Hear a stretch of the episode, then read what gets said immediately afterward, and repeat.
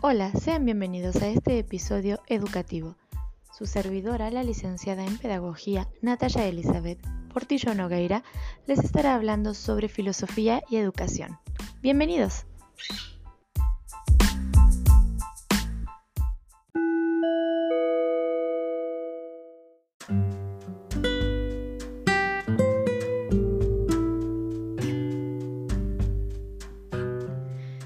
En este primer episodio hablaremos de ontología, axiología y teología de la educación. El enfoque ontológico nos habla de, bueno, el griego ontos, que significa ser, y logos estudio. Es la teoría del pensamiento. Es una disciplina que suele identificarse con la metafísica general. Es llamada también teoría del ser, ya que es una rama de la filosofía que se ocupa del estudio y definición de la naturaleza del ser. Plantea las preguntas qué es, cómo es y cómo es posible que sea.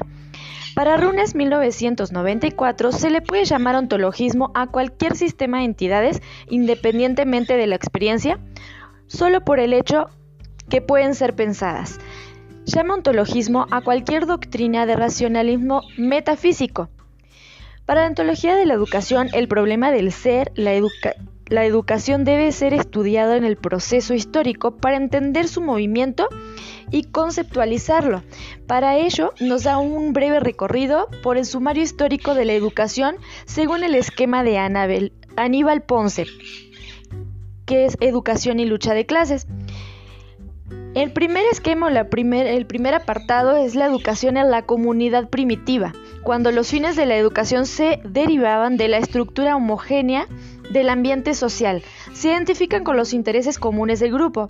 Más adelante, debido a la división del trabajo, se desarrolló la técnica. Posteriormente, la educación del hombre antiguo. En la era del esclavismo, la técnica productiva estuvo centrada mayormente en la fuerza del hombre, apoyada por aparatos escasos, palancas, planos inclinados, rodillos rudimentarios. A este proceso se le denominó esclavismo. Los esclavos se denominaban así por dos razones.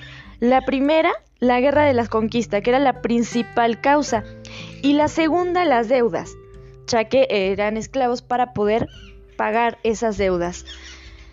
Después tenemos la educación en Esparta, que se caracterizaba por la crueldad, severidad el objetivo era formar hombres disciplinados sin miedo a la muerte, crueles, taciturnos y heroicos.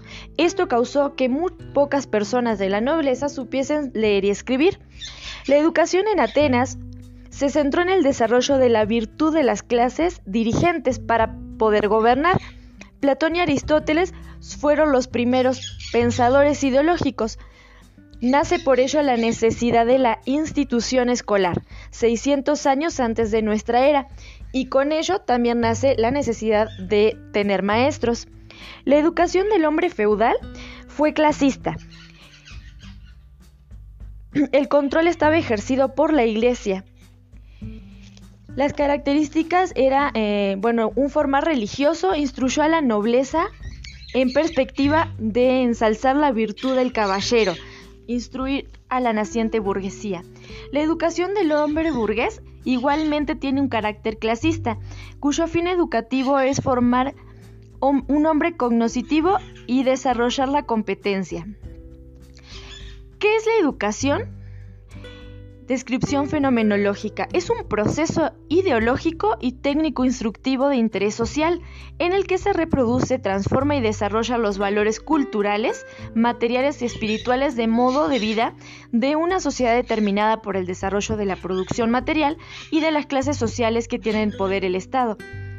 La educación como un paradigma de la acción comunicativa nos habla de que como hombres somos seres que realizamos o tenemos la necesidad de hacer actividades. Durante el hecho educativo deben ser reflexionadas desde, la teoría de la acción comunicativa. Además se toma en cuenta normas, reglamentos y resoluciones. El interestructuramiento del sujeto. Todo conocimiento es sobre algo, sobre un objeto. Y en este caso es cuando el sujeto se hace objeto. El enfoque axiológico nos habla de la dignidad. El axio significa digno, de gran valor, el estudio de la naturaleza, el criterio de los valores, sociedad de los valores.